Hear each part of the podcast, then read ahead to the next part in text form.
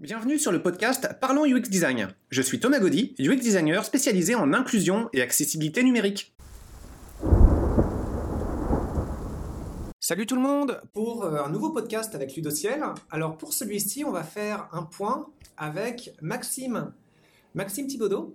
Oui, bonjour. Et tu viens de terminer aujourd'hui ton stage avec Ludociel. C'est un stage de trois mois. Oui, par un exposé oral, ce qui est très euh, énervant. Euh, ça s'est très bien passé. Oui, merci beaucoup. Et euh, bah, tu as fait un projet pour nous, c'est le Pac-Man 3D. Je pense qu'au moment de la publication du podcast, euh, le jeu ne sera pas encore sorti parce qu'on a besoin de, bah, de, le mettre en place et faire la page Itch.io. Bon. donc le Pac-Man 3D, Maxime, c'est un projet que tu as fait seul. Est-ce que tu peux en parler un peu plus? Oui, premièrement, je me demandais quoi faire comme euh, idée originale euh, initialement. Il n'y avait rien de prévu. Je pensais à un Pac-Man 3D parce que j'aime le Pac-Man. Puis euh, par la suite, on a, transféré vers un, Pac-Man 3D pour personnes non-voyantes.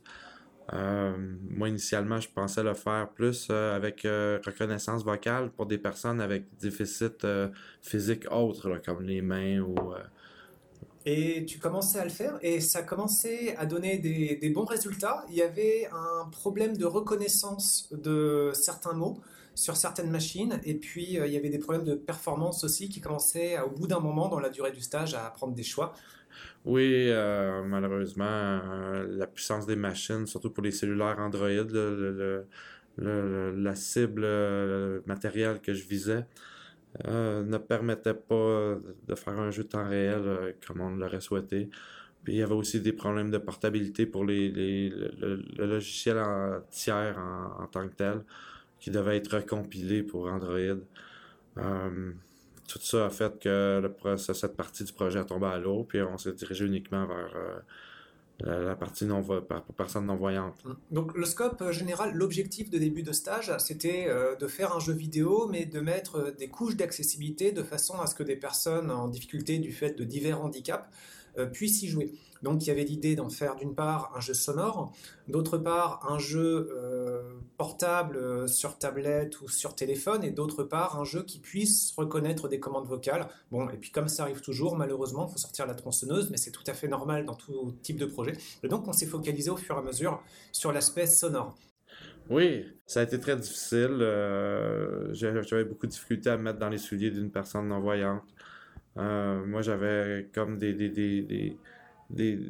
concepts préétablis d'instruction de, visuelle qui me permettaient, ainsi que d'autres joueurs, dont Martin Tourangeau, qui nous a aidés au début, avaient ces, concepts déjà préétablis qui nous, qui nous permettent de jouer à un jeu sans avoir euh, la totalité des instructions possibles, euh, aussi bien décrites pour une personne euh, voyante que pour une personne non voyante à laquelle, quand, on s'adresse à un public de la, sorte, euh, il ne faut, pas négliger les, instructions vocales euh, complètes. C'est quelque chose qui m'avait choqué quand j'ai fait mon doctorat sur euh, les jeux accessibles aux personnes aveugles. C'est vrai que si on se représente un jeu d'arcade, et le Pac-Man c'est un jeu d'arcade, il suffit d'un coup d'œil sur l'interface pour identifier le jeu, comprendre les commandes qui sont associées et avoir une représentation de l'espace dans lequel l'avatar va se mouvoir. Autrement dit, il y a une reconnaissance instantanée des règles du jeu. Oui, c'est comme inculqué dans notre, connaissance. Ça, a commencé avec euh, Coleco, Atari. Ils ont bâti une série de jeux puis de, concepts de, jeux vidéo qui, nous suivent depuis ce temps-là. Puis euh, c'est intuitif pour nous, euh, ce qui n'est pas nécessairement le cas pour une personne non-voyante.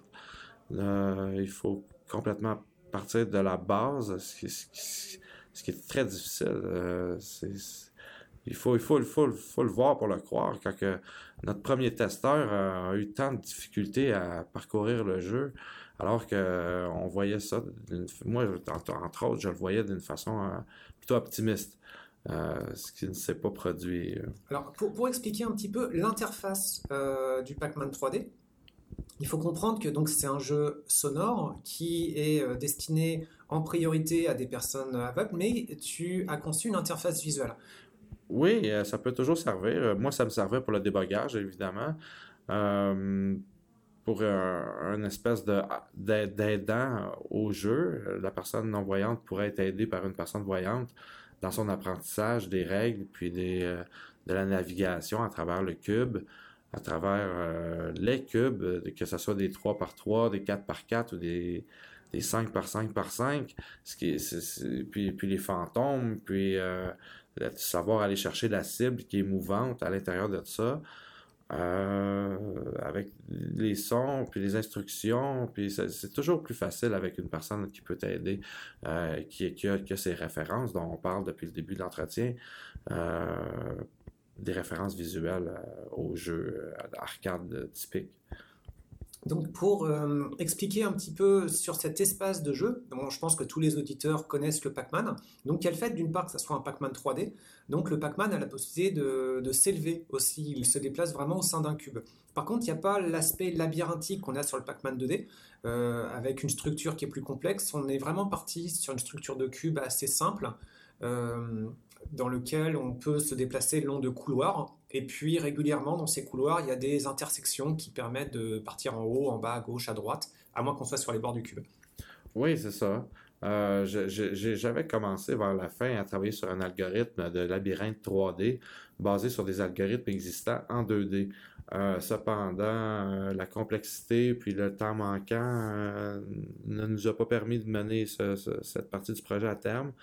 Ah, peut-être dans un futur euh, proche, ou lointain, je vais m'adonner à, à, porter ce, type de labyrinthe à l'intérieur d'un jeu euh, sonore. Alors, par rapport au contenu du jeu, euh, ce que j'avais vraiment beaucoup aimé quand tu étais arrivé avec une proposition de jeu accessible au début de ton stage, c'est que dès le début, tu avais trouvé un concept de jeu qui était vraiment très simple.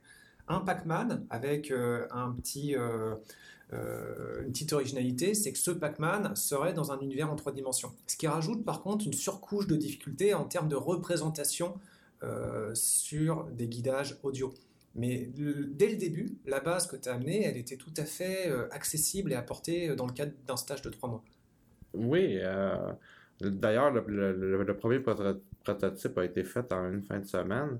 Un qui est simplement visuel, avec euh, aucune texture, euh, simplement la modélisation euh, des, entités, soit les, le Pac-Man et les fantômes, ainsi que le labyrinthe, qui avait été fait sous Blender. ça n'a pas été un exercice extrêmement complexe. cependant, pour passer de, 3 à 4 à 5, il y a, un certain besoin de, de, de programmation comment je pourrais dire, euh, c'est pas hard codé, c'est vraiment un, code qui euh, fait progresser les, distances, euh, les packs gomme, là on a enlevé les packs gomme finalement à la fin, mais les, détecteurs d'intersection, les colliders sur Unity qu'on appelle, doivent être placés à, l'initialisation du labyrinthe. tout ça c'est codé, c'est il y, a beaucoup de choses à penser dans, ce, genre de truc-là. Bah, en tout cas, pour euh, ce labyrinthe, tu as pensé à pas mal de choses, mais tu as eu la capacité aussi de simplifier le propos au fur et à mesure que le stage euh, se diminue, euh, rétrécissait en temps. Mm. Et puis, il y a eu quelque chose qu'on a souligné auprès euh, de tes camarades lors de, cette soutenance, c'est que tu as eu une difficulté particulière que n'ont pas eu les collègues, c'est que le fait que tu aies travaillé sur un jeu sonore, c'était quand même très déstabilisant. Quand on ne connaissait pas auparavant d'autres jeux sonores et ces thématiques d'accessibilité, ça fait qu'on ne peut pas se reposer sur le visuel. Alors le visuel est pratique, l'interface visuelle que tu as fait, elle est extrêmement pratique pour euh, suivre les tests, mais elle trompe. Quand on veut jouer nous-mêmes au jeu, on se repose sur les visuels et très rapidement, on ne se rend plus compte de à quel point les sons par eux-mêmes suffisent pour prendre en main le jeu ou pas. Oui, euh, j'ai de la misère à verbaliser toute la connaissance et les émotions que j'ai subies au, cours du projet par rapport à ce problème, cette problématique-là. Il y a eu des moments de, euh, quasi de, découragement. Oui, de, j'étais pessimiste après la, première séquence de test. Le tout premier test avec une personne, bah, c'était avec Simon, Simon Boisvert, hein, qui est maintenant un, nouvel, euh, un nouveau co-administrateur de, de, Ludociel, euh, aveugle, qui nous a vraiment beaucoup aidé. Merci beaucoup Simon hein, pour tout le temps que tu nous as accordé. Euh, donc le, tout premier test avec lui, oui, ça a été dur pour le moral parce que...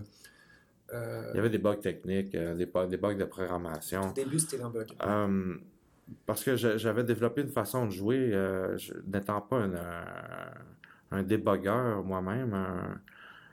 J'ai développé ma, façon de jouer à ce jeu-là, puis tout simplement, le, nouvel utilisateur surmultipliait les appuis de touches, puis on, arrivait à des combinaisons qui faisaient que le Pac-Man sortait du labyrinthe complètement.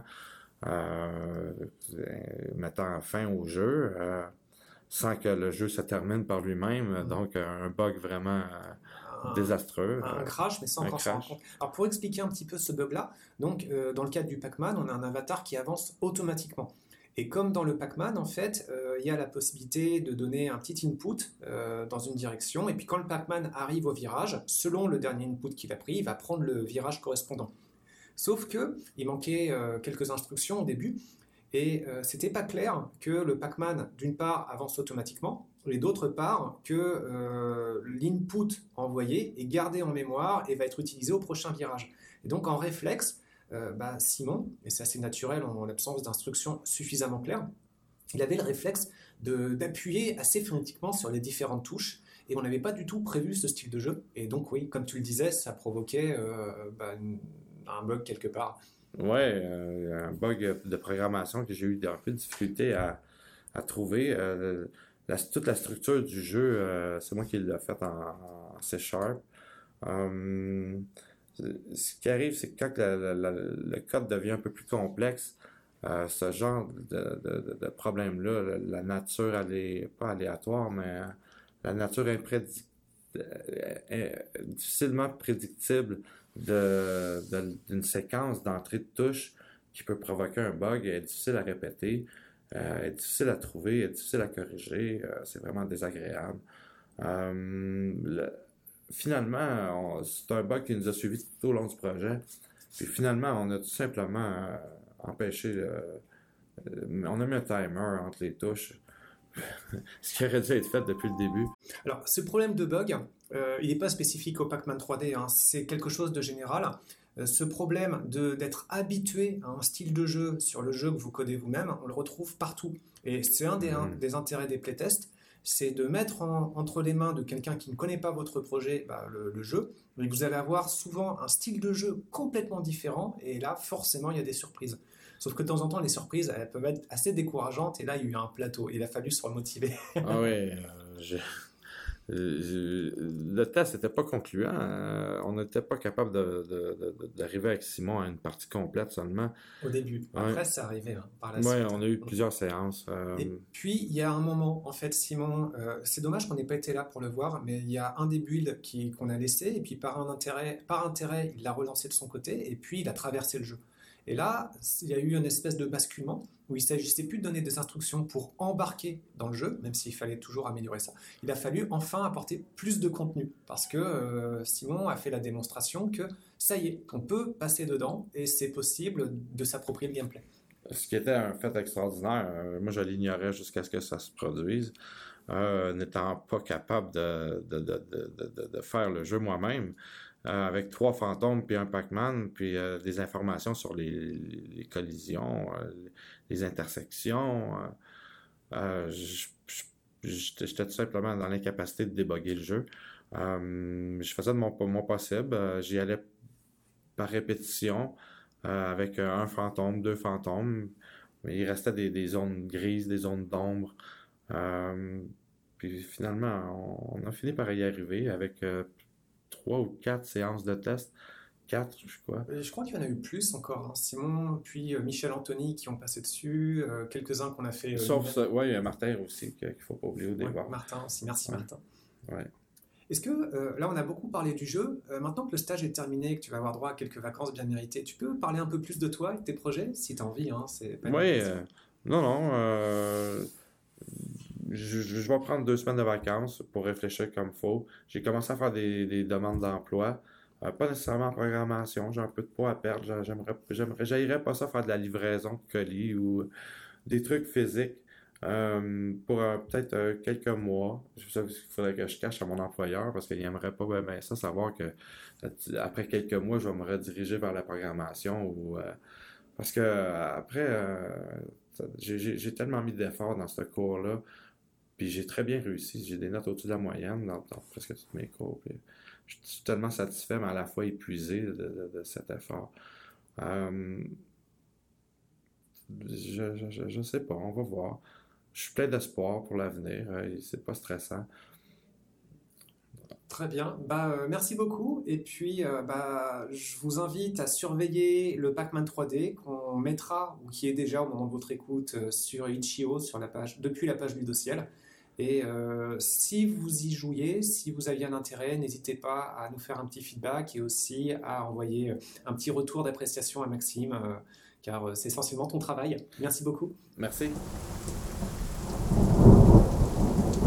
Merci d'avoir écouté ce podcast. Je vous invite à vous abonner pour ne pas rater les prochains épisodes. Si vous voulez en savoir plus sur moi, je vous invite à consulter mon profil LinkedIn, Thomas Gaudy, T-H-O-M-A-S, G-A-U-D-Y. Si vous souhaitez de l'accompagnement pour implémenter ces notions et ces outils dans vos équipes et vos projets, vous pouvez faire appel à mes services de consultant en UX Design. Il vous suffit de me contacter via mon profil LinkedIn. Au plaisir